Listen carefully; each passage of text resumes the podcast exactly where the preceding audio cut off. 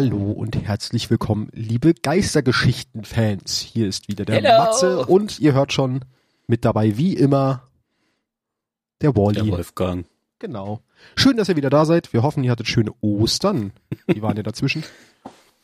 Schon mal direkt äh, danke für äh, von, von mir und von Wally, dass ihr die Ankündigung, dass wir einen Tag später kommen, so schön aufgenommen habt und da äh, immer gleich Daumen hoch und gefällt mir Ah, gemacht habt. jetzt ärgere ich mich. Wieso? Wo du gesagt hast, stille Ostern, haben wir gedacht, hey, geheimes Thema, Easter Eggs im Spiel. Oh, Gelegenheit oh, verpasst. wow, stimmt. naja, es kommt noch ein Ostern nächstes Jahr. Ja. Also, dann müsst ihr Spoiler-Alarm. warten, Leute, sorry. Genau. Äh, wir haben, ich habe ja, ich ja schon angekündigt in dem Post, dass die Folge einen Tag später kommt, auch angekündigt, dass wir eine besondere Folge haben oder eine experimentelle Folge. Das können wir eigentlich direkt am Anfang mal klären, was das bedeutet. Nämlich, wir haben gesagt, wir machen diese Folge mal unter dem Zeichen, wirklich dem reinen Zeichen der Lore, weil wir sind ja eigentlich ein Lorecast. Und wir machen zwar immer viel Geschichte, aber auch viel anderen Stuff. Und wir haben uns jetzt aber diese Folge mal entschieden, wirklich fast ausschließlich Geschichte zu machen. Wenn ihr euch jetzt fragt, aber, aber was habt ihr denn bis jetzt gemacht? Das ist doch auch Lore. Ja, schon, aber ihr hört, werdet heute viel unsere wunderbaren Stimmen hören, so wie immer, aber halt eher vorlesetechnisch und weniger Ms und Äs, hoffentlich. Ähm, ähm, also, äh, äh, ähm, äh, okay. Genau. Nein, also das ist so, dass äh, könnt ihr uns gerne dann mal auf Twitter äh, D2 Lorecast dalassen, ob ihr das gut fandet, ob wir das regelmäßig mal machen sollen, so als Spezialfolge, weiß ich nicht, irgendwie jede vierte Folge mal oder keine Ahnung, können wir uns ja dann immer noch drüber kümmern, wie oft. Ähm, lasst uns gerne mal Feedback da, wie ihr das findet. An sich, an der Struktur hat sich aber sonst nichts geändert. Wir fangen gleich, starten gleich wieder Mhm. rein mit dem Newsflash, haben dann eine kleine Themenaufgreifung aus dem Community-Bereich, haben dann wieder jeweils auch ein geheimes Thema, ein, ein großes Hauptthema und auch äh, Waffen der Woche, nur halt abgewandelt, also auch eher lore-technisch als so, wie wir es sonst gemacht haben. Aber das hört ihr dann später. Würde ich sagen, Genau. fangen wir erstmal mit dem Newsflash an. Newsflash! Dam, dam, da! Was gibt's Neues Tja. in der Welt von Destiny? Was gibt's Neues? Nächste Woche ist der letzte Eisenbanner der Saison. Mhm. Also äh, quasi morgen geht's schon los. Morgen, ja. Lohnt sich für alle, die auch noch, so wie ich zum Beispiel, die Valor-Ranks offen haben in den Seasonal-Herausforderungen. Alter, ich rede zu viel Englisch, ich spiele das Spiel auf Englisch, man merkt's. Die Rangaufstiege im PvP in den Herausforderungen der Saison offen haben. So, jetzt mal auf Deutsch. Da lohnt sich Genau. Eisenbanner auch immer, weil da kriegt man ohne Ende äh, nicht Erfahrung, sondern Rankpunkte. Genau, es gibt auch noch vier Spitzenreiter-Loots, falls ihr noch auf versucht 1325 oder so zu kommen. Ähm, Genau, das auch noch über die Beutezüge immer, ne? Ja. ja, und dann ähm, hat Bungie im gleichen Atemzug auch Ausblick gegeben auf Eisenbanner in Season 14, ähm, um Waffen angekündigt. Also ein Bild, es gibt zwei Rückkehrerwaffen, äh, wo ich den Namen jetzt aber tatsächlich nicht weiß, Handfeuerwaffe und Scharfschützengewehr und zwei neue Eisenbannerwaffen und es schaut aus wie eine Schrotflinte und ein ähm, Maschinengewehr. Äh, Rückkehrerwaffen aus Heavy Slot. D2 oder aus D1 sogar? Wahrscheinlich Ähm, Rückkehrerwaffen Ich glaube aus aus D2. Jahr 1. Ja, okay. Ja, Ja, alles klar. mit Random Rolls halt Mhm. dann. Da gibt ja auch immer den klassischen neuen Eisenbanner-Perk dann jede Season einen oder zwei Genau. sogar. Ja. Aber neue Shotgun bin ich ja gespannt drauf. Ich spiele gerne Shotguns im PvP. Ähm, Richtig. Dann ähm, lohnt sich's für euch tatsächlich äh, im Hinblick auf nächste Season den This Week at Bungie vom ähm, 8. April durchzulesen, weil da schon die in ein erster Ausblick auf kommende Balance-Veränderungen mit dem Season-Patch sozusagen kommen. Also zum Beispiel die 120er Handfeuerwaffen werden genervt so ein bisschen. Ähm, die bekommen ein Distanz, wo Schadens- und Zielhilfeabnahme beginnt, wird reduziert um zwei bis vier Meter. Das klingt jetzt irgendwie nicht so viel, ähm, aber ich glaube, es macht einen kleinen Unterschied. Also ich sag mal, Also die sind ja gerade im PvP sind sie das Nonplusultra gefühlt immer noch, ne? Genau. Das soll Wenn man damit trifft, also ich bin nach wie vor zu, Ja, sie wollen dem halt aber trotzdem ein bisschen entgegenwirken, dass ein bisschen mehr Varianz wahrscheinlich auch wieder ins PvP kommt und nicht nur die 120er Handfeuerwaffen. also oder, oder sagen wir es mal anders, ich habe damit auch schon echt merkwürdige Kills gemacht und wenn jemand wie ich komische Kills macht im PvP, dann ist die Waffe tatsächlich die Waffenart zu stark, weil das hat nichts mit meinem Können zu tun, sondern dann ist die Waffe schuld. Ja. Genau, und Schwerter werden auch ein bisschen nochmal genervt. Aber so lest euch einfach durch, das gehe ich jetzt nicht alles durch, das wäre jetzt einfach zu viel. Genau. Sozusagen. Das Einzige, worüber ich äh, gespannt bin oder ich mich freue, dass sie was ändern, ähm, bei Bastion wird auch ein bisschen was gemacht ähm, und das, was genervt wird, beziehungsweise ähm, was geändert wird, ist, dass die Bastion unaufhalt, äh, unaufhaltsame Champions quasi stören kann und was ich sehr, sehr gut finde, dass sie das nachträglich auf äh, Waffen äh, intrinsisch draufpacken sozusagen. Finde ich auch super. Vor allen Dingen hast du, glaube ich, soweit ich weiß, nur eine sonstige Waffe, wo Viereck drauf ist und das ist Leviathans Hauch, ne? Die hat, ja. glaube ich, als einzige Waffe von Haus aus Viereck. Gibt es da nicht noch diese komische Pistole, die ich nie benutze? Das weiß ich gar nicht. Äh, nicht, dass ich jetzt ähm, wüsste, aber als Exo-Waffe fällt mir jetzt gerade nur die ein. Das kann sein. Und da hast du halt immer dann gleich deinen Power-Slot praktisch belegt für Viereck, was ich immer so ein bisschen albern finde. Deswegen ist es schön, dass sie noch eine andere ah, Waffe Der macht dazu. gut Schaden. Das stimmt. Ich das stimmt, ja. ich, ich, bin ein Leviathan-Hauch-Spieler. Ah. Stehe dazu. Okay. Wir können ja die Gruppe der anonymen Leviathan-Hauch-Spieler aufmachen, dann wirst du erster Vorsitzender. Ja, und ich werde dann nur noch dreimal, nee, ich spiele dann Jäger und kann vierfach Bogen spielen. Ja, genau. Spielst noch den leere Bogen dazu, dann kannst du mit Bögen Richtig. um dich werfen, sozusagen. Ja. Sehr gut. Was haben wir noch im Newsflash? Hüterspiele ich bald. Mein, ist mein, mein Punkt Richtig. auf der Liste. Äh, noch nicht jetzt, aber ab dem 20.04. geht's wieder los mit den tollen Hüterspielen. Wie wir genau, sie alle also lieben. ihr müsst noch eine, eine Woche Eisenbahner überstehen und dann gehen die Hütterspiele los und dann ich habe meinen Punkt ja letzte Folge schon klar gemacht. Wir wissen doch alle, dass die Titanen. Moment, Moment, was hast du gerade gesagt? Wir wissen doch alle, dass die Titanen wieder gewinnen. Da wird wieder so viel kaputt genervt, bis der Titan gewinnt und dann sind alle wieder unglücklich. Also alle Zuhörer, tut mal bitte zurückspulen und, und hört mal, ob Matze tatsächlich als erstes gesagt hat, wir Titanen wieder? Nein, die Titanen wieder, habe ich gesagt. Ah, okay. Ich dachte schon, du hast dich jetzt nein, zum Titanen. Nein, nein, nein. Ich bin, du, äh, das, du Jäger. Ich halt, genau, ich halte die Jägerstandarte hoch. Ich bin pro Jäger immer. Äh, aber letztes Mal war es genauso, dass die Titanen nachher unaufhaltsam alles niedergewalzt haben mit den Punkten. Weil Bungie meinte, wir müssen mal so lange dann rumpatchen, bis es kaputt ist. Hm. Schon. Naja, naja. Ja, ich glaube, es haben auch viele Titanen gespielt, aber die waren halt irgendwann wirklich uneinholbar weit vorne. Das war aber sowieso ja. ein sehr lustiges Prozedere bei den Hüterspielen. Mal gucken, wie es dieses Mal wird. Anders. Ich denke auch. Aber es gibt ein anderes System, aber das ist jetzt noch Data Mining und nicht offiziell angekündigt. Also Deswegen also lasst euch überraschen. Reden wir da auch noch nicht drüber, genau. Genau. Ansonsten ähm, war es das im Großen und Ganzen mit dem Newsflash schon. Ja. Ähm, es gab vor kurzem noch einen Stream von Bungie, den kann man sich auch im Nachhinein anschauen, wo die Entwickler der Vorzeichenmission einen Einblick in die Entwicklung gegeben haben. Ist sehr interessant. Es war genauso interessant wie vom Prophecy Dungeon. Ähm, schaut sich an, also könnt ihr euch auf dem Bungie YouTube-Channel oder Twitch nachhinein anschauen, ist sehr interessant. Muss ich auch noch machen, habe ich mir noch nie angeguckt. Ja. Aber finde ich eh immer spannend, wenn dann die Entwickler selber durchgehen und auch zu einzelnen Abschnitten immer noch detailliertere Infos geben können und so. Das ist schon eigentlich eine ganz coole okay. Entwicklung, die Bungie da immer macht. Haben sie auch mit dem Deep Stone Crypt auch gemacht.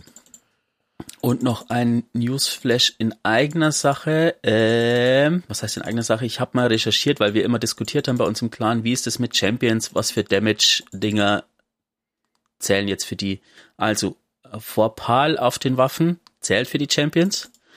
Bei den Boss- oder Major-Spec-Mods, die ihr auf die Waffen packen könnt, müsst ihr Major nehmen, weil Champions Majors sind, aber keine Bosse sozusagen.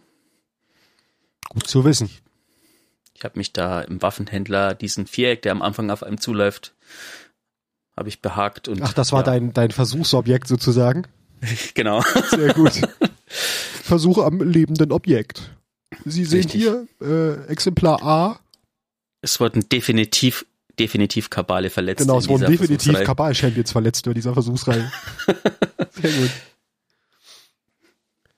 gut. Genau. Dann hätten wir als nächstes äh, die, den Aufgriff aus der Community, also um genauer zu sein, auf Twitter. Ähm, ich weiß gerade, ich muss leider gestehen, ich weiß nicht mehr, welcher User das war. Weißt du den Namen noch? Sonst gucke ich ihn parallel nach, während ich erzähle, was er uns gefragt hat.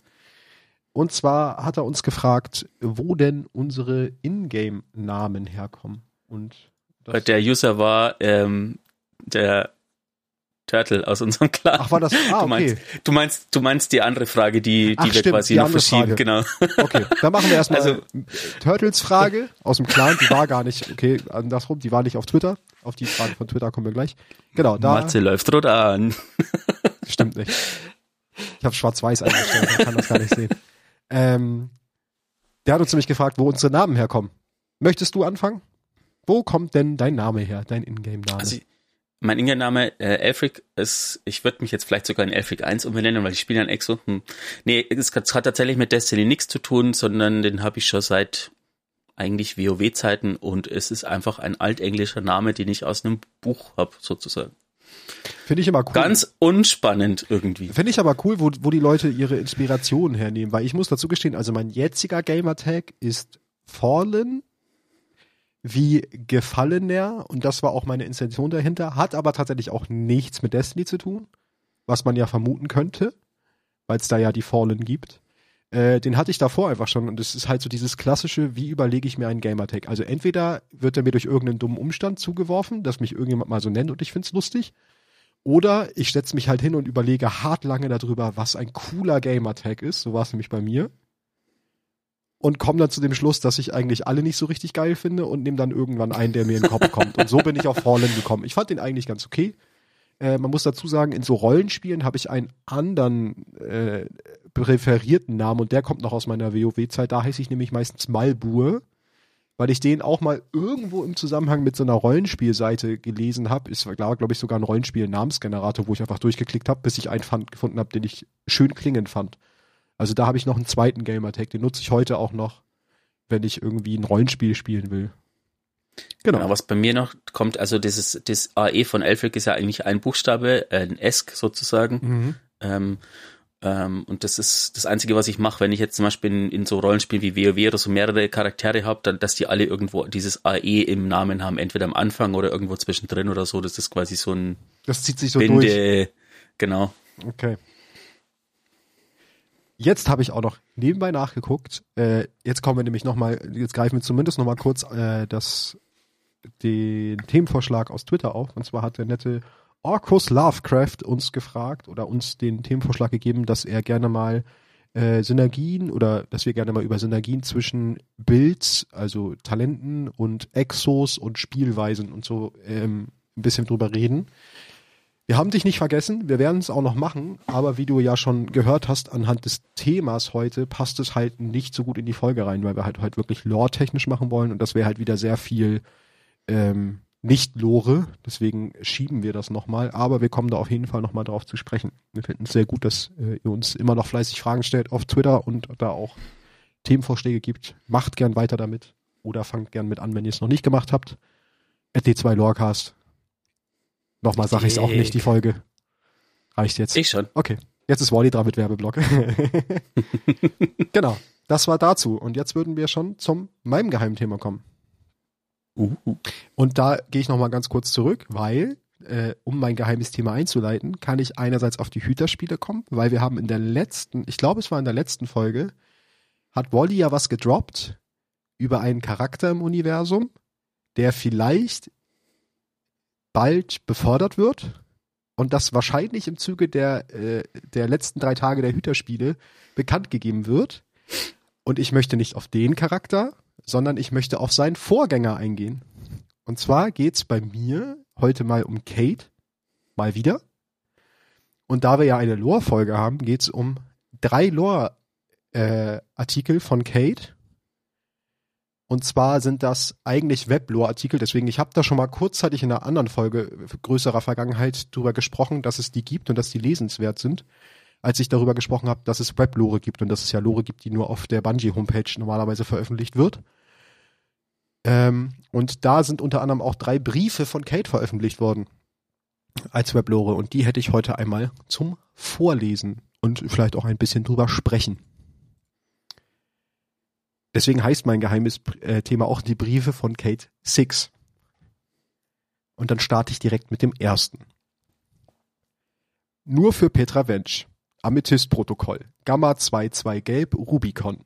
Vordringliche Nachricht ausgehend 5560 Amythys. Nur für Petra Wensch Amethyst-Protokoll.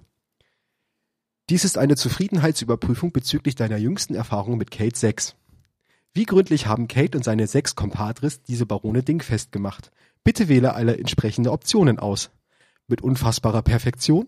Es werden bereits Hymnen über ihren Triumph geschrieben. So gründlich, dass ich endlich zugeben will, dass ich in dich verknallt bin, du heißer Metallmann. Ich wart, erwarte deine Antwort per Ping. Aber mal im Ernst, PV. Du hast gerade mehr Probleme als nur acht Barone. Und Manzanas aktuellen Bericht zufolge hat es, äh, hat sich eine Splittergruppe der Rotlegion in den Kopf gesetzt, das Riff in eine nette Ferienbleibe zu verwandeln. Ich habe eine Idee. Ich könnte wieder zum Riff rauskommen und ein paar Patrouillen machen. Dann hast du ein bisschen mehr Luft, um Vögel zu beobachten. Du weißt ja, dass ich immer nach einer Entschuldigung suche, um aus dem Turm rauszukommen. Melde dich einfach. Bitte. Bitte, bitte? Kate. Kommen wir schon zum zweiten Brief. Betreff Vögel beobachten. Öffentlicher Schlüssel 2312545-6 Erde VRHT. Von Agent Regent Petra Wensch an Jägervorhut. Betreff Vögel beobachten. Nachricht. Du vermisst mich schon wohl, was? Wenn du nach einer weiteren Entschuldigung suchst, um dich von deinen Vorhutpflichten zu drücken, spiele ich mit.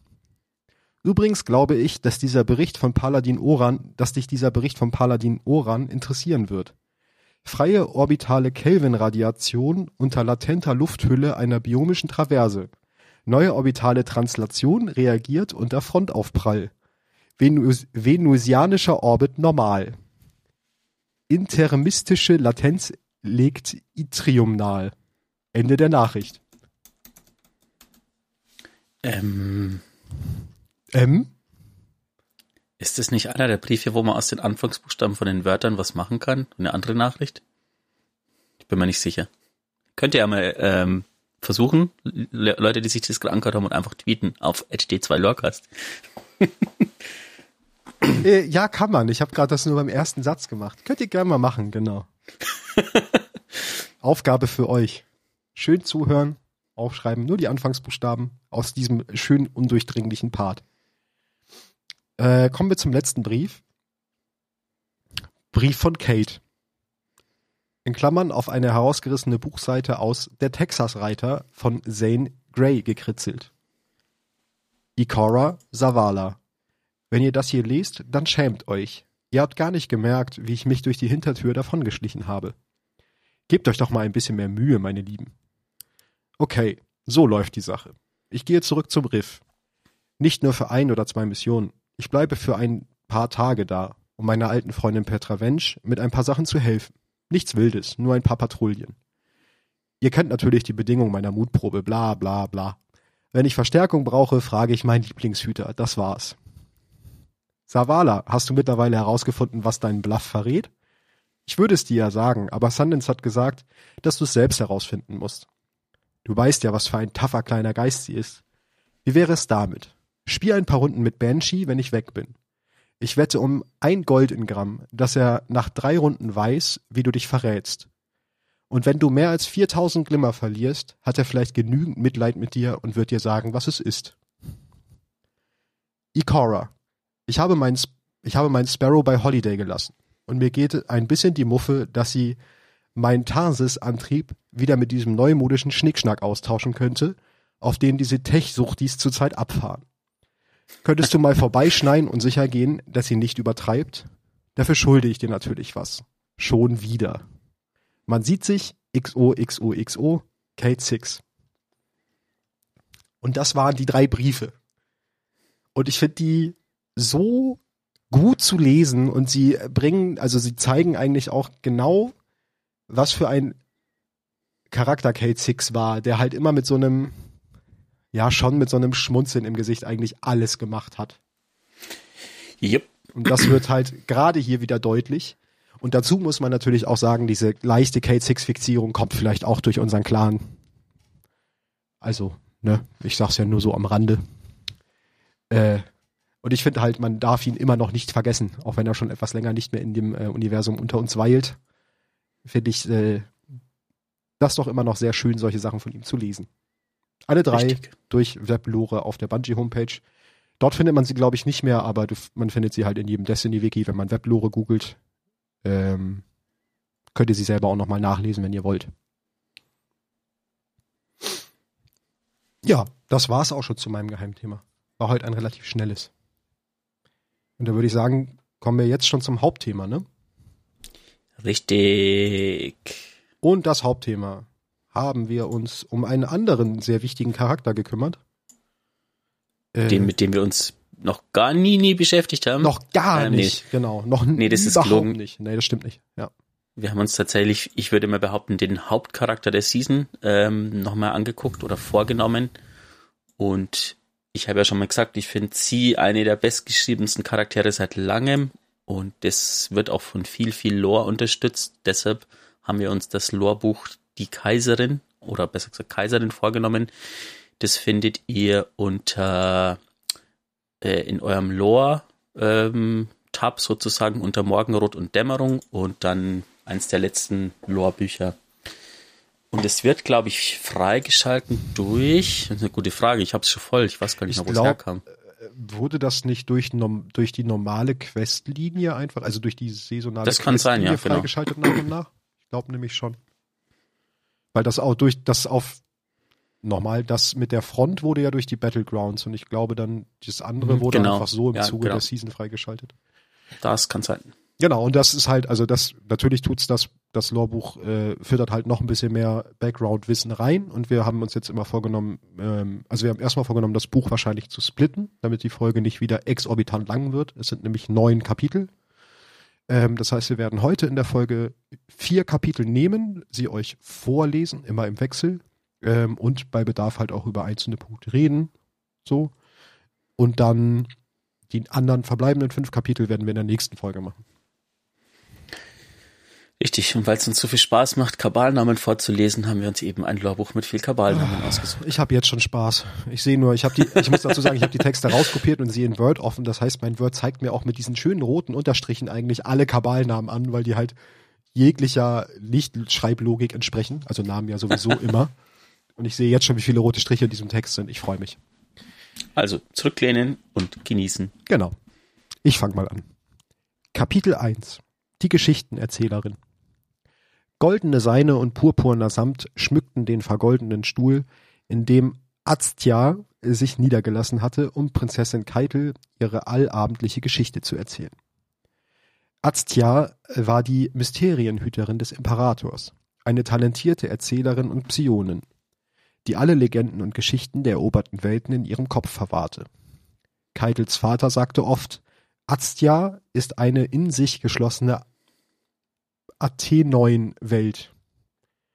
Er zog sich häufig zurück, entweder in seine Vergnügung oder seine unberechenbare Melancholie und überließ es dann Aztja, Keitels Geist mit Fantasie zu beflügeln. Keitel saß Aztja zu Füßen, ein Spielzeugraumschiff in der Hand. Aztja, sagte sie höflich, denn sie wusste, sonst würde sie keine Geschichte zu hören bekommen. Bitte erzähl mir, wie die weit entfernten Völker sich die Entstehung des Universums erklären. Aztja dachte nach, durchstreifte ihre geistige Bibliothek und nickte. Stellt euch das Universum als wirbelndes Chaos vor, sprach Aztja mit sanfter Stimme. Keitel schloss die Augen und es vor sich. In diesem Chaos steht Irkin La, die erste Erschafferin, die sich manifestiert, indem sie den ersten Gedanken denkt. Aus Chaos wurde Ordnung. Keitel sah vor ihrem geistigen Auge eine unvorstellbar große Kreatur. Und um den ersten Gedanken, der zum ersten Gesetz werden würde, zu befolgen, nimmt Irkin La das Chaos der Lehre in sich auf und gebiert das goldene, äh, das geordnete Universum. Keitel öffnete die Augen, die vor Wissensbegierde leuchteten. So erklären sich die Tiara, Tiara, Tiarner die Geburt des Universums, schloss Aztja. Keitel sah auf ihr Spielzeug und dann wieder zu Aztja. Wo wohnt diese riesige Frau? Die Tiarner sagen, sie ist der Stoff, aus dem das Universum gemacht ist. Wenn ihr in den Himmel und ins Weltall blickt, blickt ihr in den Mund von Irkin La. Keitel dreht eine Zeit lang das Schiff in ihren Händen. Dann sah sie auf und sagte mit grimmiger Entschlossenheit, ich werde ihr Kinder zum Kampf herausfordern und sie besiegen. Dann gehört meinem Volk das ganze Universum. Aztia lacht in sich hinein. Ja, das würdet ihr wohl, erwidert sie. Aber das Imperium hat die Tiarner bereits besiegt. Keiner von ihnen ist noch am Leben. Und da niemand mehr an sie glaubt, ist ihre Kinla ebenfalls gestorben. Dann glaube ich eben an sie. Aztiats Lippen verzogen sich zu einem erstaunten Lächeln. Ihr wollt an sie glauben, damit ihr sie herausfordern könnt? Ja. Lachend legte Aztia Keitel die Hand auf den Kopf. Meine tapfere Keitel. So eine mächtige, mächtige Kriegerin, dass sie ihre Feinde durch ihren reinen Willen zur Existenz zwingt. Keitels Brust schwoll vor glühendem Stolz.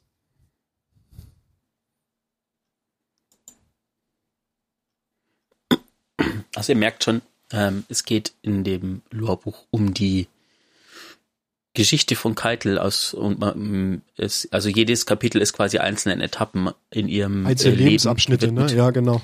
Das war jetzt halt so das, Kindheit. Genau, und das vielleicht darin mündet, dass sie irgendwann die Kaiserin wird. Hm. Würde oh. der, der Buchtitel ja verraten, aber ich finde halt, hier sieht man auch schon sehr gut, was für ein Charakter sie eigentlich ist, ne? Diese Entschlossenheit einfach, sich Richtig. allem und jedem zu stellen. Ja, aber wir meinetwegen steht das Kapitel eigentlich gut für sich, können wir direkt mit dem nächsten weitermachen. Kapitel 2 Die Sternenpilotin In einer von den Psion-Geistschöpfern ihres Vaters erbauten Kriegskammer steuerte Keitel ein Kampfschiff durch eine seltsame Welt, die entstellt und an sich selbst erkrankt schien, so dass eigenartige, faulige Landschaften entstanden waren. Sie flog über Berge hinweg, aus denen Tumore eiterten und sah von verkrustetem Gewebe bedeckte Felder. Der Nervenkitzel des Flugs schärfte ihren Blick, die Vertrautheit der Steuerung hielt ihre Hände ruhig. Hier machte sie sich so viel besser als in den mühseligen Lehrstunden ihres Vaters.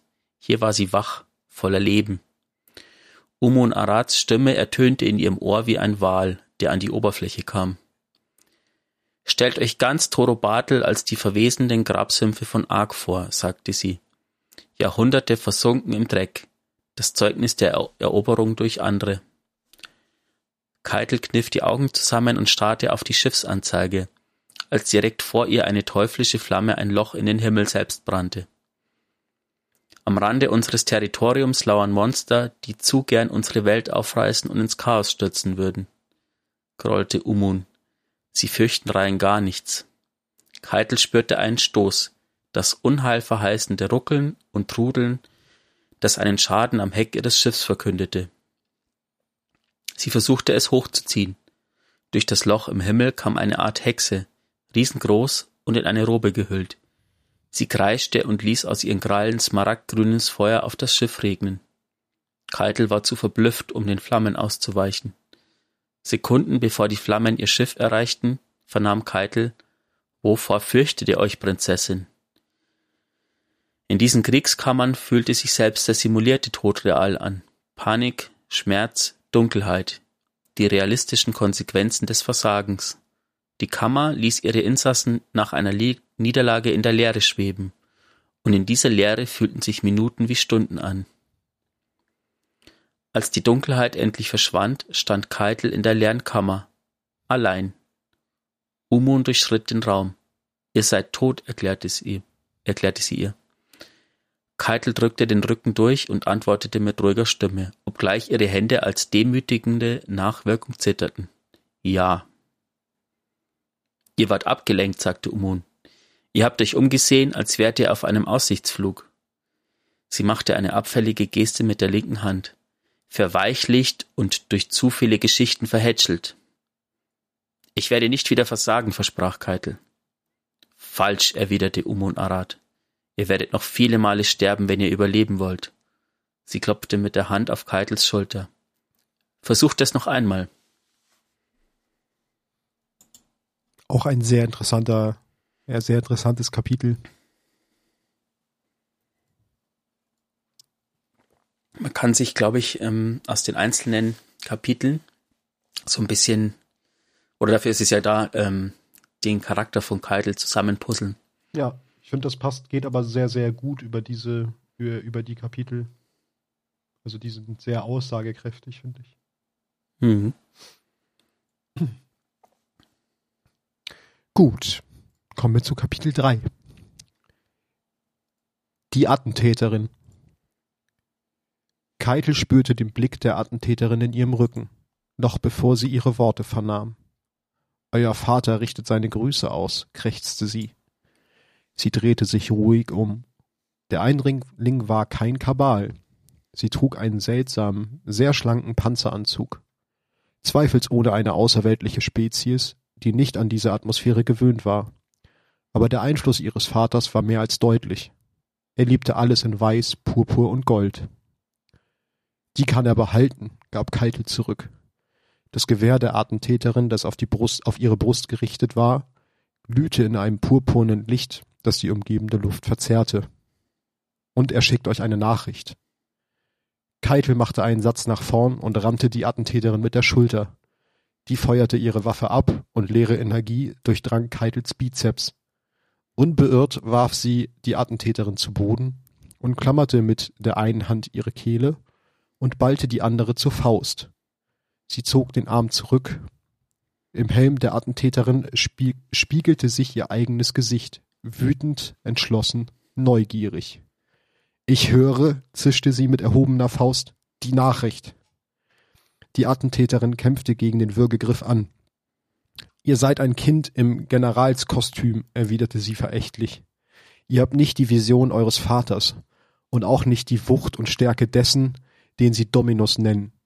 Etwas Scharfes durchdrang ins Druckanzug und schlitzte sich bis zu ihren Rippen. Man wird sich nicht an euch erinnern. Keitel rollte sich mit einem Schwung zur Seite, um die Klinge zu entfernen. Die Attentäterin folgte ihr und richtete die Lernwaffe auf ihren Kopf. Keitel hielt den Lauf mit der Hand zu. Energie schoss durch ihre Handfläche, als sie die Waffe wegstieß. Mit blutigen Fingern griff sie nach dem Helm der Attentäterin und stieß ihren Kopf auf den Boden. Einmal, zweimal, dreimal. Der Schild begann zu brechen. Viermal, fünfmal, sechsmal. Sie drückte den Helm gegen den Boden. Ihr verzerrtes Gesicht starrte zu ihr zurück. Hört er zu? rief Keitel. Mein Vater? Sag ihm, ich bringe ihn um. Sag ihm, dass keine noch so weite Entfernung ihn vor mir retten kann. Die Attentäterin keuchte und rang nach Luft. Als sie sich gefasst hatte, zischte sie, auch wenn ihr mich umbringt, haltet ihr das Ende nicht auf. Meine Götter haben es vorhergesagt. Keitel zögerte einen Moment, ballte dann ihre unverletzte Hand zur Faust und rammte sie ins Visier der Attentäterin, deren Schädel ebenso zerbarst wie Keitels Spiegelbild. Sie lehnte sich in den Trümmern zurück, schwer atmend und mit seltsamem, bösem Blut befleckt. Deine Götter sind tot, sagte sie zu niemandem. ein kleiner Kampf ums Überleben. Und ich finde gerade der Artikel, also gerade der Part macht im Nachhinein nochmal ganz doll deutlich, warum sie auch so einen Hass gegenüber ihrem Vater hat und warum sie so hinterher ist, dass die verbleibende Rotlegion äh, ihn ran, ran schafft, am besten sogar lebend. Also diese Rachegedanken, ne, werden da nochmal sehr gut ja, das ist jetzt quasi die persönliche Komponente, die genau. noch dazukommt. Davor war es ja so, das, die, zu was hast du unser Volk gemacht oder, oder warum hast du unser Volk so verraten, indem du nur deine eigenen Motive verfolgt hast und jetzt kommt noch diese persönliche Komponente so mit rein. Ja. Kommen wir zum vierten Kapitel. Kapitel 4 Soldaten Keitel hasste das Gewimmel am Hof. Sie verabscheute die intriganten Stimmen der Höflinge und Generäle, die um Aufmerksamkeit und Ressourcen buhlten. Sich um ihre nervtötenden Angelegenheiten zu kümmern, war wie heruntergefallene Massagehölzer aus einem Schlammbad zu glauben.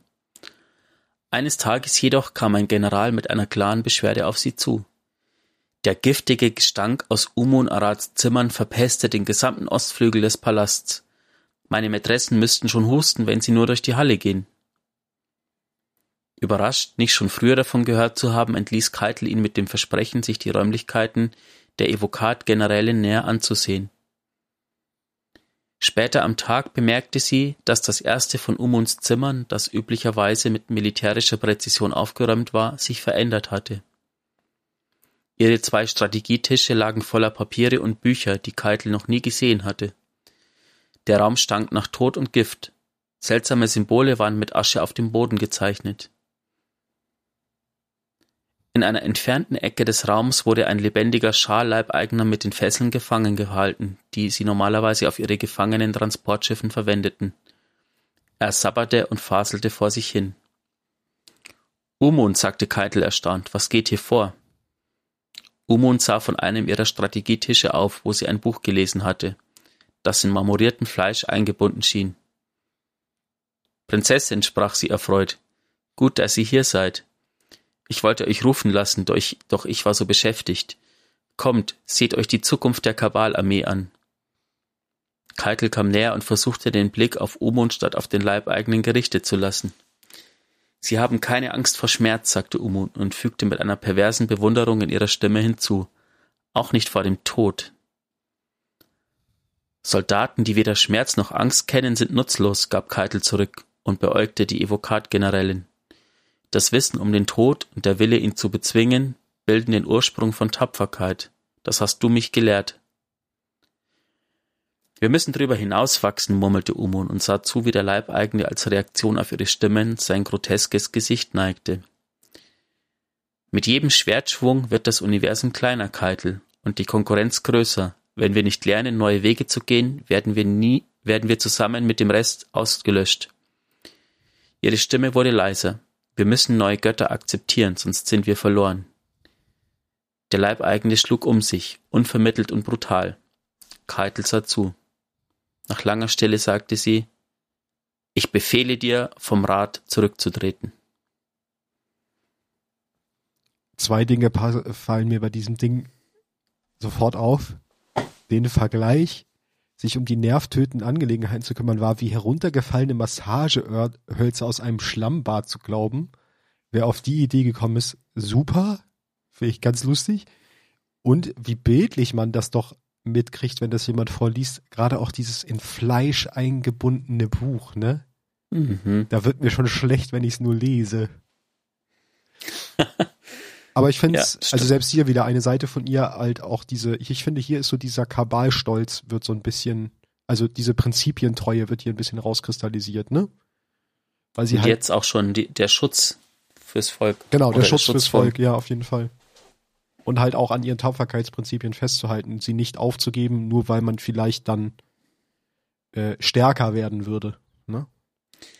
Auf der anderen Seite ist es auch so ein Punkt, wo sie merkt, ah, äh, also Umon Arad hatte ja wahnsinnig viel beigebracht und jetzt merkt sie, oh, aber irgendwas irgendwas stimmt mit ihr stimmt nicht. jetzt nicht. Jetzt ja. muss ich mich wohl gegen meine Mentorin äh, wenden. Genau. Und deshalb kam am Schluss wahrscheinlich auch diese lange Stille. Ja. Bevor sie dann gesagt hat, hey, Moment mal, stopp. Ja. Das wären die ersten vier Kapitel des Buchs der Kaiserin. Genau. Es geht dann weiter. Nächste Folge mit Kapitel 5, Neue Götter. Passt eigentlich der Break. Genau, dann würden wir jetzt zu den Waffen der Woche im abgewandelten Sinn kommen, denn wir haben ähm, keine exotische Waffe genommen, sondern es gibt ja jetzt die Großmeisterdämmerungen. Im Zuge dessen gibt es die Adeptwaffen aus den Großmeisterdämmerungen. Und da haben wir die drei, die es jetzt schon gibt, uns heute mal vorgenommen als das Adept-Trio in den Waffen der Woche, genau. habe ich so schön genannt. Be beziehungsweise es gab es ja schon vorher halt äh, nicht Adept-Variante, genau. sondern halt quasi einfach die drei Waffen, die ihr aus den Dämmerungen bekommen könnt. Es gibt natürlich auch die Trials Adept-Waffen, aber nachdem wir beide in wahrscheinlich Super nie, gut Trials spielen, also Traum. Nie den Leuchtturm von innen sehen. ich habe gehört, es gibt ihn, es ist ein magischer Ort, ich werde ihn niemals sehen, ja. Ja.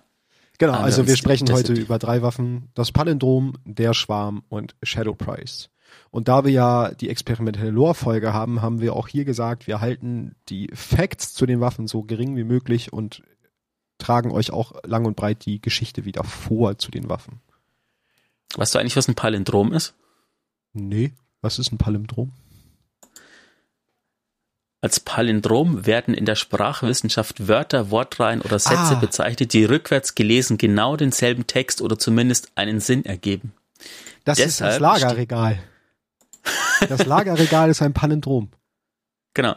Deshalb steht nämlich äh, unter dem Palindrom auch die, da ist ja immer so ein kleiner Text unter dem unter der Waffe quasi steht Tarne nie dein Rat und wenn du das umdrehst, ergibt es genau denselben Satz. Ah. Das ist Wobei ich das kurzer Fun tatsächlich dazu. Palindrom ist immer das Wort, was mir nie einfällt, wenn ich sage, das ist ein Wort wie Lagerregal oder Anna, weil ich komme nie drauf, dass diese Wörter Palindrome sind. genau. Ja, sehr gut. Im Englischen ist es draw o coward. Also zieh du Feigling Ja. sozusagen, aber halt, wenn du das vorne so schreibst, wie es ist, dann kannst du es vorne und rückwärts. Ah. Spannend. Genau, Palindrom, Handfeuerwaffe, ähm, adaptives Gehäuse hat. Das ändert sich ja nicht. Die Perks gehe ich jetzt gar nicht so genau durch, weil die hat ja keinen speziellen Es gibt ein paar ganz Tail-Perk Kombi. wie die Exos. Genau. Gibt so gesetzloser Toben, Überschusstoben, habe ich rausgeschrieben, sind coole Kombinationen auf jeden Fall für PvE, mögliche. Aber Genau, Dreschen gibt's auch, ist auch gut und Dreschen funktioniert tatsächlich auch im PvP, falls ihr das benutzt. Da macht jeder Kill ein Stück auf die Superenergie. hm, gut zu wissen. Ähm, ist eine leere Waffe. Geht deshalb auch ganz gut mit zum Beispiel dem Nezarek Sünde für den Warlock. Aber ich würde euch jetzt mal den äh, Lortex vorlesen. Das Palindrom. Tarne nie deinen Rat. Jirix wartete. Sie sah, zu, sie, sah, genau, sie sah zu, wie ihre Beute sich durch die ETZ schlachtete. Sie verfolgte, wie jede Waffe und jeder Muskel an ihrem Licht zerbrach. Sie beobachtete, wie der kleine Geist ihre Beute angesichts der zahlenlosen Tode freudig kicherte. Düsterer Humor jener, die nicht sterben. Als die Allmacht herabsank, um ihre parasitäre Stadt auszulöschen, hatten sie die gleiche Nonchalance an den Tag gelegt. Hüter hockten in Massen zusammen, ihre Augen auf den Himmel gerichtet, um die Zerstörung von Amtex Vergeltung zu verfolgen, als wären sie ein feierliches Ereignis. Jerix und ihre Konklave würden diese Vergeltung nicht so einfach in Vergessenheit geraten lassen.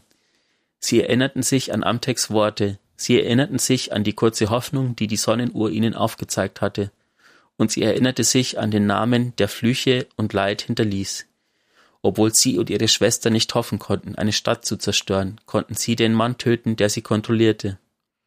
Sie konzentrierte ihren Blick wieder auf den Hüter, als er einen neuen Zylinder in eine barbarische Metallkanone lud. Ihr Finger am Abzug zuckte vor Verachtung, als sie die Leichen der Kabale sah, mit denen sie diesen Hüter ins Freie gelockt hatte. Jerix hatte sich menschliche Strategien früher wie, ver wie verbogenen Klingen vorgestellt, feige und nicht gewillt zu etwas anderem als Guerilla-Kriegsführung und Enthauptungen der Anführer. Zu sehen, wie die Legion nach Gauls Tod zerbrochen war, hatte tiefere Interpretationen offenbart. Beim Sieg geht es nicht um Ehre und kopflose Feinde können sich nicht wehren. Jerix feuerte und der Hüter fiel zu Boden. Guter Schuss. Die Worte flossen durch ihren Geist, als ein weiterer Psion hinter Jerix auftauchte.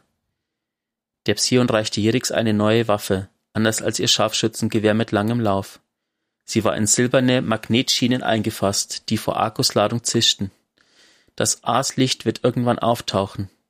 Wir werden warten, sendete Jerix zurück.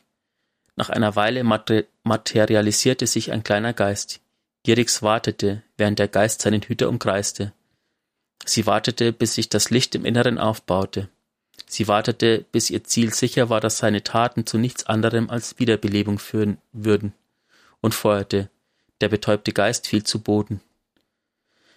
Ihr Herz füllte sich mit Freude. Sehr effektiv, dachte sie. Gaul war kein Narr, sendete ihre Untergebene zurück. Jerix schnaubte bei der Nennung des Namens. Das haben wir nicht ihm zu verdanken. Gaul hatte diese Technologie nicht erfunden, aber wir werden aus seinem Versagen lernen. Beseitige sie.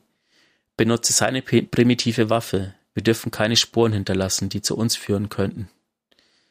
Es ist getan, dachte ihre Untergebene, nach, nachdem sie Jerix Befehle ausgeführt hatte. Wir sind Amtex Vergeltung. Jerix vollendete den Gedankenfluss ihrer Schwester. Und wo sie aus der Sonne angriff, schlagen wir aus dem Schatten zu. Den letzten Satz finde ich auch sehr episch in dieser, mit dem, wo sie aus der Sonne Angriff schlagen, wie aus dem Schatten zu. Passt halt echt gut. Ich habe noch zwei, drei Randnotizen zu Irix rausgeschrieben. Ich dann nämlich, weil mir der Name erst nicht bekannt vorkam, habe ich das mal zum Anlass genommen, sie mal nachzurecherchieren. Ähm, genau, wie man halt mitkriegt, wie sie auf jeden Fall Rache an der Menschheit. Äh, sie steckt hinter dieser Lichtunterdrückungstechnologie und wie man ja in der Geschichte lesen kann, da geht's ja genau darum. Und sie war auch äh, auf der Glykon stationiert. Das äh, war auch eine ganz andere interessante Side-Fact. Ähm, genau, sie steckt hinter dem Attentat auf Savala, was wir ganz am Ende der Sequenz, das war nämlich auch Irix. Und sie ist halt noch am Leben, weil wir noch nicht, und wir wissen aber momentan nicht, wo sie steckt. Also sie ist noch als potenzieller Feind dort draußen zum aktuellen Zeitpunkt der Geschichte. Kanntest du Irix schon, bevor du dich mit der Geschichte über die Waffe? Also war dir der Name schon mal über den Weg gelaufen? Ähm, nee, tatsächlich nicht, wobei ich mir nicht sicher bin, ob der Name nicht in der Cutscene sogar genannt wird oder im Zuge der Cutscene, wo oh, das weiß das ich Attentat nicht. auf Savala war. Das weiß ich nicht. Was ich aber auch einen ganz anderen Side-Fact, was, was mir bewusst noch nie, also ich wusste ja, dass Psione so Gedankenkräfte haben, aber anscheinend können die auch gar nicht verbal kommunizieren. Das kommt auch aus diesem äh, Eintrag raus, weil da steht immer, sie sendet und sie empfängt. Das heißt, das passiert, die Kommunikation innerhalb der Psionen funktioniert auch rein telepathisch. Richtig, ja. Wusste ich auch noch nicht. Auch ganz interessant. Genau. Kommen wir zur dritten Waffe. Und das ist der Schwarm. Ein.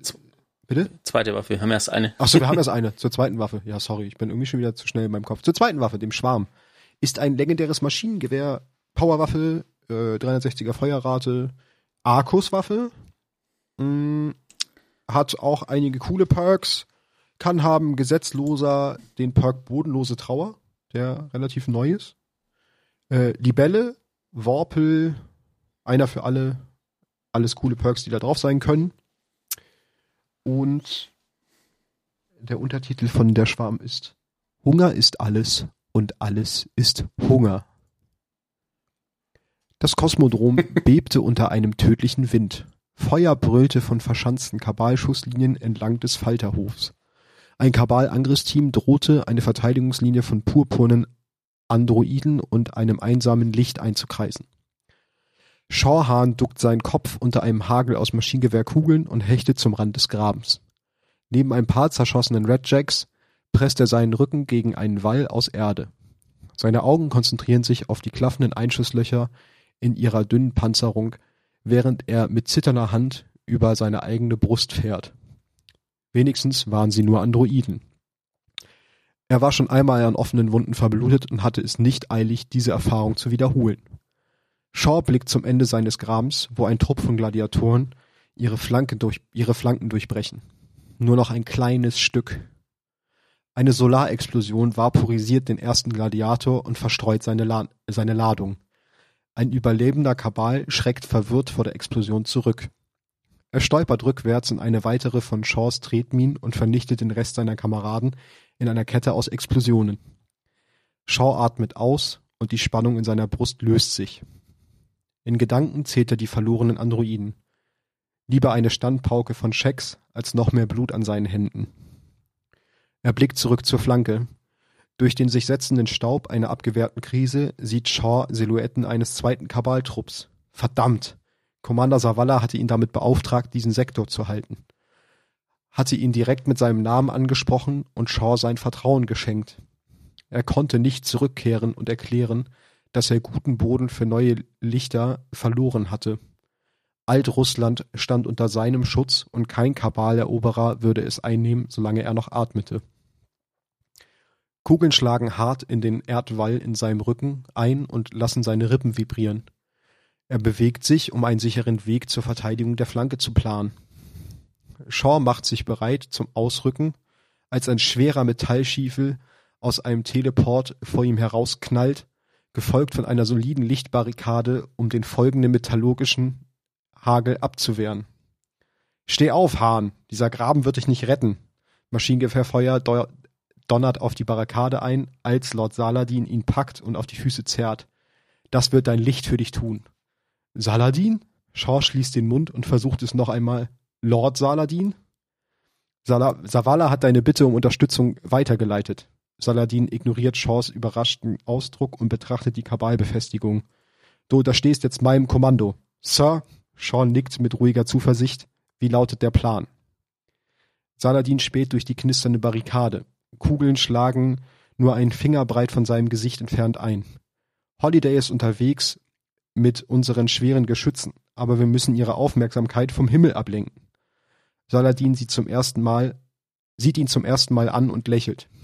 Schalte ihre Flakgeschütze aus und lasse ihnen keine Wahl, als ihre MG-Nester auf uns zu konzentrieren. Oh. Shaw war nicht sicher, ob er das einen Plan nennen würde. Vielleicht ein Titanenplan. Du bist schnell zu Fuß, Junge, das klappt schon.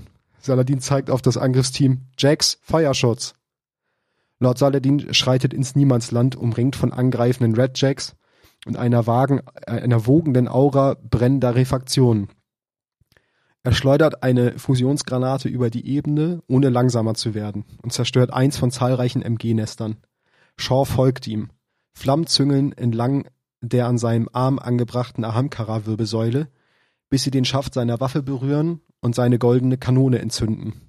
Er visiert mehrere feindliche Flakgeschütze an und spießt sie mit Solarpunkten auf, die Kabale in der Nähe in Brand setzen. Heiße Läufe visieren die Hüter an, als ein prachtvolles Leuchten Lord Saladins Rüstung in Solarlicht erstrahlen lässt. Aus seinen Handflächen entspringt ein mächtiger Hammer, der sich mit seinen Panzerhandschuhen verbindet. Schwere Geschosse prallen lautstark von seiner Rüstung ab. Er zuckt nicht zusammen oder strauchelt. Saladin greift die Linie an, die Hitze wird stärker und bringt Kugeln zum Schmelzen, die in Form von Schlacketropfen zischend von ihm abprallen.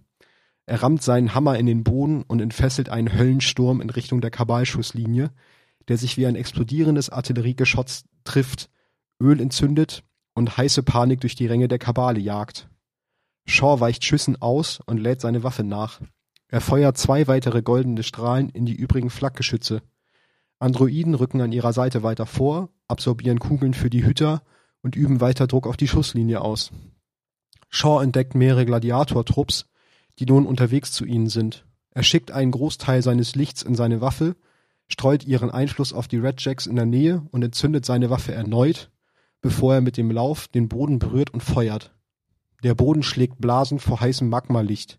Wärme hüllt die Redjacks ein, als Solarflammen in ihre Gewehre fließen und ihnen goldene Macht verleihen. Shaw richtet den Feuersturm aus goldenen Rackjacks Gewehren so aus, dass auch der letzte angreifende Feind getroffen wird. Saladin nähert sich, den, nähert sich den Kabalen, hat sie fast erreicht. Erst ein Flächenbrand aus Licht und Tod. Legionäre fliehen aus ihren Nestern, anstatt anzugreifen.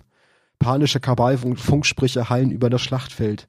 Alle verbleibenden Kanonen richten sich auf den Eisernen Lord, um seinen Angriff zu stoppen, können ihn aber nur verlangsamen. Saladins Stimme tönt über die Schusslinie.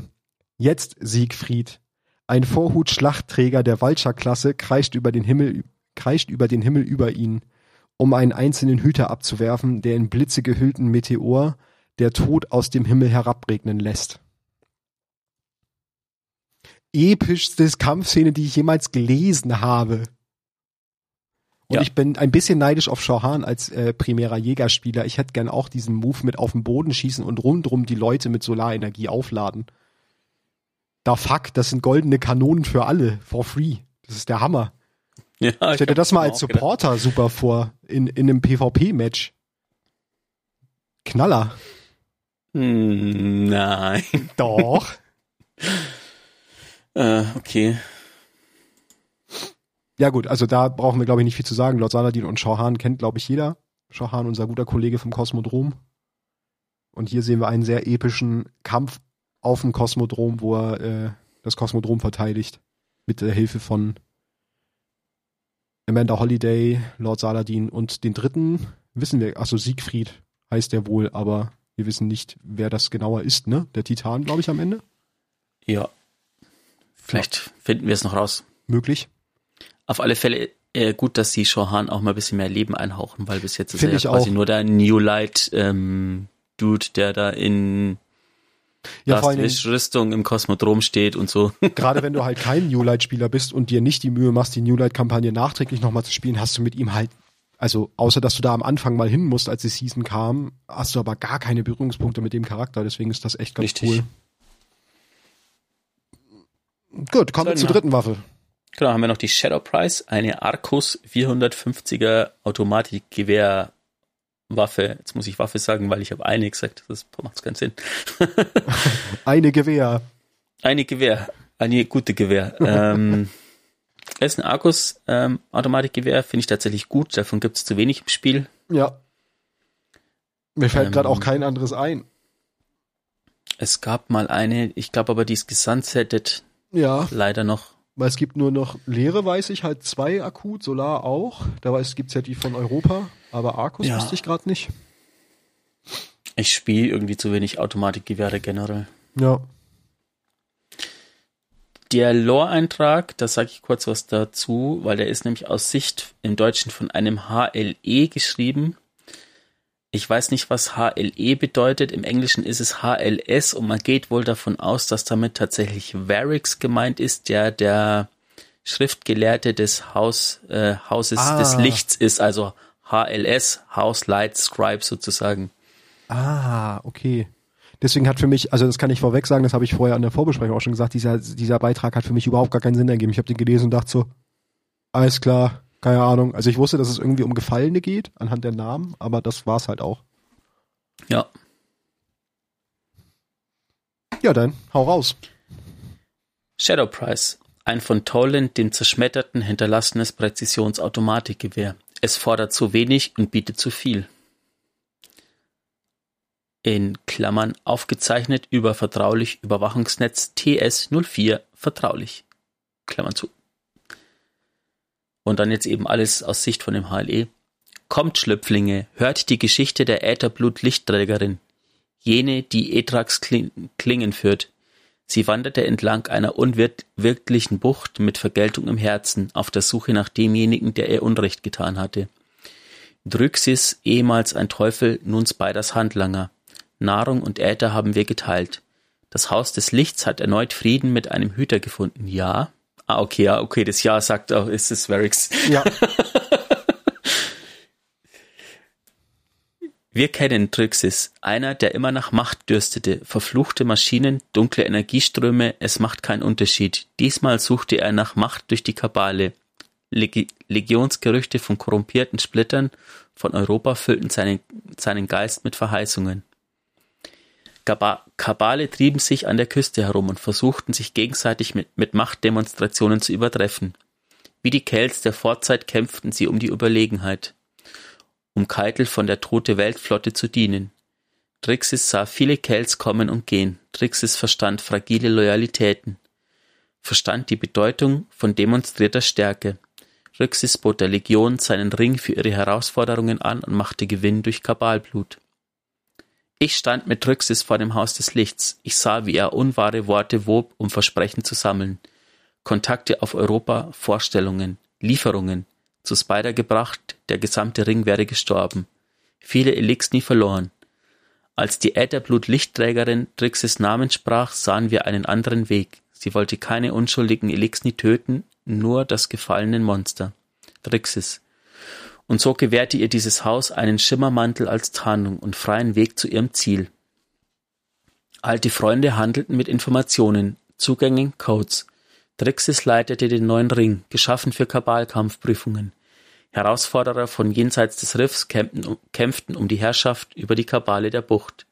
Die Lichtträgerin hielt ihrem Zorn im Zaum und begab sich unter die Tribüne. Zum Aussichtspunkt, von dem aus Drixis ein Champion beobachtete, der sich auf seine Herausforderer vorbereitete, im Ring darunter. Drin, die Lichtträgerin zog die Klingen von Etrax und drang in den Aussichtspunkt ein, um sich Trixis zu stellen, ihr Herz voller Vergeltung, ihr Geist auf Krieg eingestellt. Doch er war nicht allein. Eine Gesandte der neuen Kaiserin war gekommen, um die Herausforderungen zu verfolgen. Eine Kabalblutwache zum Empfang dieser Gesandten. Die Lichtträgerin griff Trixis an und ein wilder Kampf entbrannte. Sie wurde vom Aussichtspunkt hinabgeschleudert, in den Ring der Herausforderer, vor einen großen Kabalgladiator, der sie ansprach. Die Lichtträgerin hatte unwissend eine Herausforderung ausgesprochen, indem sie seinen Ring betrat. Wenn sie nicht kämpfte, würden alle Kabale über sie herfallen. Ihr Sieg musste allein mit Kraft und Klinge verdient werden. Keine anderen Waffen, keine anderen Fähigkeiten, eine Probe, die sie akzeptierte, um erneut einen Weg zu ihrem Ziel zu finden. Der Gladiator lachte bellend über die kleinen erwachte Lichtträgerin. Ihre Klingen trafen sich, und mit der Zeit stellte sich ihr Tempo als der Macht des Kabals überlegen heraus. Die Klingen von Edrax sind stark, sie schnitten durch die Kabalrüstung und ließen Blut und Öl zurück. Sie hatte den Sieg erlangt, aber als ihr Geist sich ihrer Wunden annahm, entkam Drixis, der Feigling, per Teleport in Sicherheit. Doch es war noch nicht alles verloren. Der Kampf der Lichtträgerin hatte die Aufmerksamkeit der Gesandten erregt, die sie für ihr Können lobte und ihr eine Einladung für ein Gespräch mit der Kabalkaiserin aussprach. Wenn die Lichtträgerin zu uns zurückkehrt, wird das Haus des Lichts sie weiter bei der Jagd nach Drixis unterstützen. So, jetzt frage ich gleich, nachdem ich weiß, dass es Varix ist, okay. Ich kann aber weder mit dem Namen Drixis noch mit der Lichtträgerin Trin wirklich viel anfangen. Habe ich da irgendwas jetzt hart nicht auf dem Schirm oder sind die uns hm. einfach noch gar nicht begegnet? Nee, die sind uns tatsächlich noch nicht begegnet. Das okay. sind einfach, das ist dieses, dieses, ähm, warum ich, vielleicht auch der Hauptgrund, warum ich den Podcast überhaupt mache. Ähm, Wegen den ganzen Zeitgeschichten, ne? Ja. Das ist eine Geschichte, die quasi einfach so passiert ist, nebenbei. Das ist eine aktuelle Geschichte, weil sonst würde da nicht drinstehen, zum Beispiel. Kaiserin. Ähm, ja, und äh, die tote, Plan tote Weltflotte, weil das ist quasi schon nach dem Fall von Toro Bartel und so. Ja. Ähm, und es ist quasi einfach eine random Geschichte, die passiert ist, vielleicht sogar ein bisschen Keitel mit Savala zusammengebracht hat, indem sie auf die, ich meine, natürlich haben die mit Lichtträgern schon vorher zu tun gehabt, aber ja. das ist quasi einer der, der Punkte, der so auffällt. Und ähm, das ist das ist eine Geschichte, die jetzt eben Varix wohl erzählt, die so vor kurzem passiert ist. Kann ja auch durchaus sein, dass wir zumindest vielleicht die Lichtträgerin auf die noch irgendwann stoßen, weil die ja auf jeden Fall anscheinend mit der Kaiserin gesprochen hat. Und selbst wenn sie von der Kaiserin nicht erwähnt wird, kann sie ja irgendwie noch mit der in Kontakt stehen. Also es wäre ja durchaus auch möglich, dass wir noch auf diesen Charakter treffen. Richtig. Ne? Was halt das Ganze auch immer spannend macht. Das sind zwar Zeitgeschichten, ich will halt immer nur sicher gehen, dass ich nicht irgendwas schon übersehen habe, wo wir sie vielleicht doch hätten mal äh, Nö. besides irgendwo sehen können. Aber fand ich dann auf jeden Fall doch auch eine coole Geschichte. Nicht bewusst oder nicht so, dass es hängen geblieben ist. ja. Das wären die Waffen der Woche. Heute mal anders. Heute mal alles, alles Lore. Alles Lore genau. oder was? Genau, da haben wir noch als allerletztes Thema Wallys geheimes Thema. Ich würde auch, bevor ich mal drauf eingehe, was mein geheimes Thema ist, erstmal einen Lore-Eintrag vorlesen. Und ähm, nachdem ich euch ja nicht fragen kann, die jetzt gerade zuhören, oder zumindest kann ich euch fragen, aber ich höre eure Antwort nicht. Ihr könnt es natürlich tweeten, at d2lorcast. aber dann mal Matze fragen, was er denkt, was mein geheimes Thema ist. Okay, ich bin gespannt. Und zwar ist es aus dem Lorbuch ähm, von der Wahrheit zur Macht. Das ist ein Lorbuch aus der träumenden Stadt. Ähm, Nummer 5. Mit dem Titel Agieren, Wählen, Reagieren. Das, das sage ich dann am Schluss nochmal was dazu. Du bringst Medusa zu Rahul. Ah, rümpft er seine Nase. Eine weitere Kriegstrophäe? Eine verdeckte Intelligenz aus der Zeit vor dem Untergang – und nach der Vorahnung entworfen zur Überwachung einer höchst riskanten Koloniemission. Gestatte mir, sie für dich zu entschlüsseln. Er überreichte mehrere Token, ein seltsames Fusionsgewehr, einen Shader und einen Brief. Im Brief steht, erreiche Lichtlevel 999 und besiege Dul Inkaru in einem Einmann-Einsatztrupp, um das wahre Ende der träumenden Stadt freizuschalten. Das war der Artikel? Das war ein Auszug aus dem Artikel, der mit meinem Thema zu tun hat. Der Rest vom Lore-Eintrag ist nicht so relevant. Äh, also der Brief klingt nach einem April-Scherz. ähm, ich bin überfragt. Ich habe absolut keine Ahnung. Ähm, ich wiederhole nochmal was anderes, was wir vorhin gelesen haben. Ja. Ähm, als die Allmacht herabsank, um ihre parasitäre Stadt auszulöschen, hatten sie die gleiche Nonchalance an den Tag gelegt. Hüter hockten in Massen zusammen, ihre Augen auf den Himmel gerichtet, um die Zerstörung von Amtex Vergeltung zu verfolgen, als wäre sie ein feierliches Ereignis. Aha.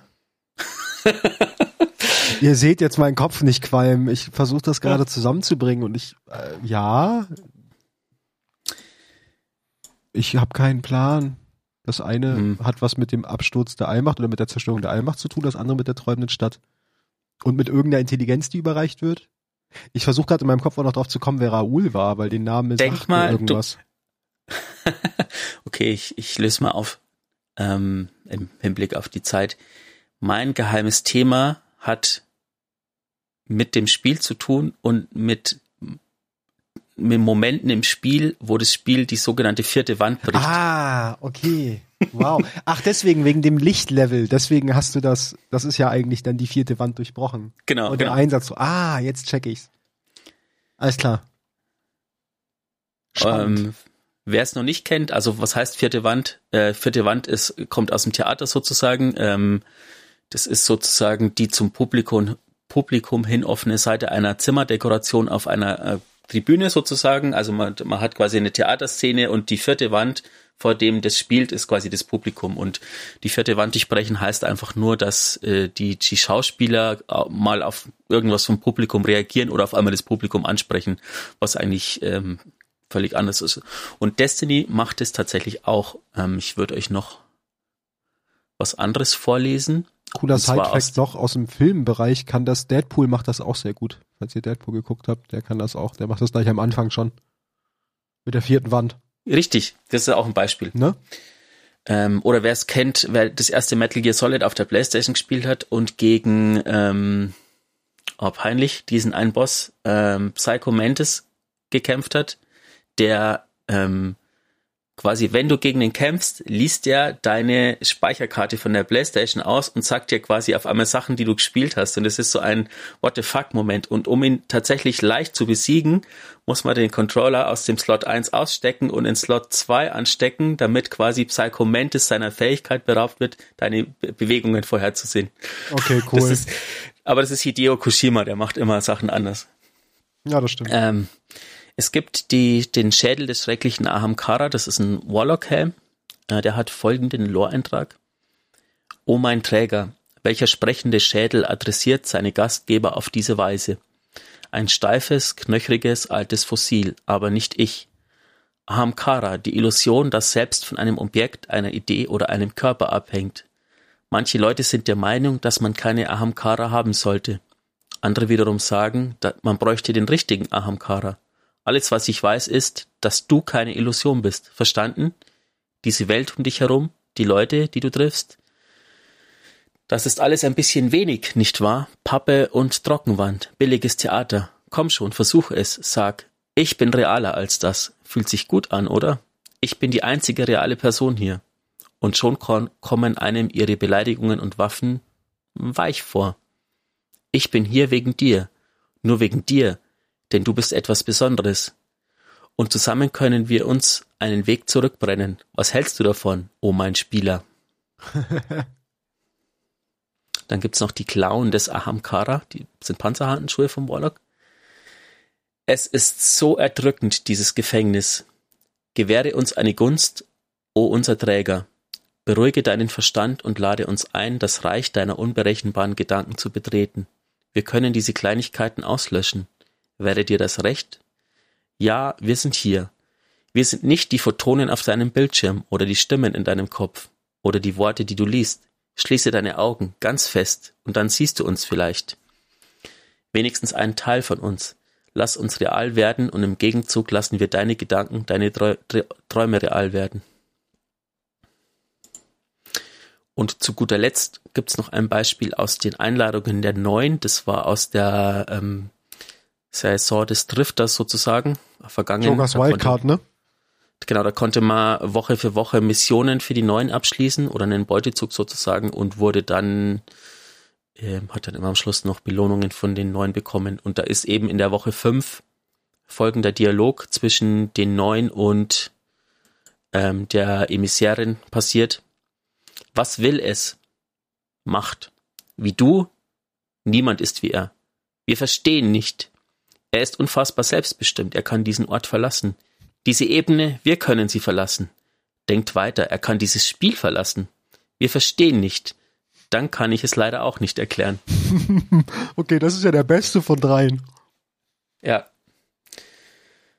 Ähm, ich habe mir das Thema ausgesucht, weil es vor kurzem ging es auch, hat die, quasi der, was ist auch schon wieder zwei, drei, vier Wochen her, wurde der Twitter-Account, der Destiny Twitter-Account sozusagen von äh, Keitel und ihren, also von den Kabalen gekapert und hat er die ganze Zeit Kabal-Propaganda getweetet und so. Und das ist immer, finde ich, eine nette Art und Weise. Ich meine, das ist natürlich Werbung fürs Spiel, aber das ist irgendwie auch so ein bisschen ähm, diese Immersion, die dann auf einmal auftaucht, wenn es irgendwie einem noch woanders begegnet, sowas. Ähm, Lore-technisch geht man auch davon aus, also das ist so eine Spekulation von manchen Leuten, dass bei Ahamkara man sich das so erklären kann, dass rein technisch gesehen könnte man sich, könnte man sagen, Bungie erklärt sich das so, spielt Destiny sozusagen in einem Para, in einer Paralleldimension und da Ahamkara ja quasi dimensionsübergreifend wahrnehmen können, ähm, nehmen die uns als Spieler wahr und können deshalb mit uns interagieren sozusagen. Ah. ja, macht Sinn. Sogar dafür haben sie eine Herleitung für die Durchbrechung der vierten Wand. Eine genau. lore-technische Herleitung. Deshalb aber meine Frage, das ist jetzt nicht nur Destiny bezogen. Äh, wo habt ihr das mal erlebt, dass ein Spiel äh, die vierte Wand oder vielleicht sogar auch ein Film die vierte Wand äh, durchbrochen hat? Das könnt ihr uns gerne mit tweeten, at D2 Lorecast und ob er das auch gut findet oder nicht oder ob er sagt, oh, das wirft mich jetzt völlig raus, wenn auf einmal nicht äh, mein Charakter angesprochen wird, sondern ich als Spieler. Ähm, Fände ich mal gut oder interessant zu hören. Ich finde sowas immer nett. Ähm, ob ich jetzt brauche, dass der, wenn ich mal zum Beispiel, keine Ahnung, äh, in dem Jump'n'Run nichts macht, der Charakter hingeht und auf einmal gegen den Bildschirm klopft, weil ich nichts mache, wenn ich stehen bleib, dann weiß ich ob es das braucht, aber manche Sachen sind nett, so eine nette Gedankenspiele sozusagen. Ich wollte gerade sagen, ich mache das, glaube ich, immer davon abhängig von, von der Art des Spiels. Also wenn ich jetzt tatsächlich an ein klassisches Rollenspiel zum Beispiel denke, da würde ich das sogar eher hinderlich finden, weil ich da mit dieser Spielwelt, also mich über den Charakter in der Spielwelt identifizieren möchte. Und dann würde es, glaube ich, vielleicht sogar stören können, wenn ich übers Spiel wieder bewusst gemacht bekomme, dass ich ja nicht in dieser Welt bin. Weißt du, wie ich meine? Das wäre dann kontraproduktiv ja. zur Immersion. Aber bei so einem Shooter wie Destiny, da ist, finde ich nicht, da passt es gut rein. Ja, oder vor Genauso so ist es aber bei einem Film ähnlich. Bei einem Herr der Ringe fände ich es zum Beispiel doof. Bei einem Deadpool passt es, weil der ist halt einfach, weißt du, der ist halt einfach viel lustiger gedacht, sowieso dieser Charakter. Und da, finde ich, macht's voll Sinn. Ähm, zu guter Letzt noch äh, würde ich abschließen, ähm, um nochmal ganz kurz auf das erste Lorbuch, das ich vorgelesen habe, aus dem von der Wahrheit zur Macht. Ähm, wenn ihr mal nichts zu tun habt, geht mal, schaut euch mal das Lorbuch an. Das ist sehr abgefahren. Und Kapitel 5 und Kapitel 9 in dem Lorbuch ist ein sogenanntes, ähm, wie nennt man diese Dinger? Ähm, du liest quasi eine Geschichte und dann steht ähm, bla bla bla bla ähm, du hast dann Möglichkeit A, wenn du das machen willst, oder G zu B, wenn du das machen mhm. willst. Also ihr könnt quasi aussuchen, wie die Geschichte weitergeht. Und Kapitel 5 und Kapitel 9 ist eben sowas. Könnt ihr gerne mal machen, ist super lustig. Das ist echt spannend, ja. Das war früher die, die Gänsehautgeschichten waren so geschrieben. Die Gänsehautbücher. Ja. Cool. Neue Folge fertig. Ähm, wir danken euch wieder fürs Zuhören, für die Regel. Genau. Anteilnahme. Lasst uns bitte diesmal wirklich gerne Feedback da, wie ihr die Folge fandet. Diese eher lore-lastige Folge. Ähm, wollen wir jetzt nicht immer machen, aber vielleicht auch hin und wieder mal. Mhm. Boah, die wollte bestimmt gerade sagen, lass uns Feedback at D2 Lorecast da. Ich wollte sagen, auf geht's Warlocks, in einer Woche geht's los. Auf geht's, Jäger, wir putzen alle weg.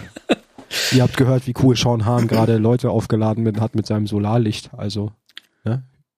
Jäger. Ansonsten ähm, hören wir uns in zwei Wochen wieder, wo wir uns dann wahrscheinlich gnadenlos beschimpfen äh, und Natürlich. fest in Hüterspielen auch.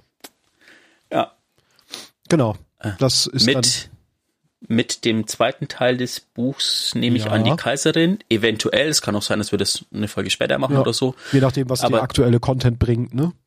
Genau. Wenn es schon Richtung, es ist ja dann schon noch zwei Wochen bis zum Seasonende, vielleicht ist dann schon wieder irgendwas passiert oder so, man weiß es nicht. Mal gucken. Richtig, ja. Ansonsten würde ich sagen, viel Spaß beim Zocken bis dahin und wir hören uns beim nächsten Mal wieder. Augen auf, Hüter.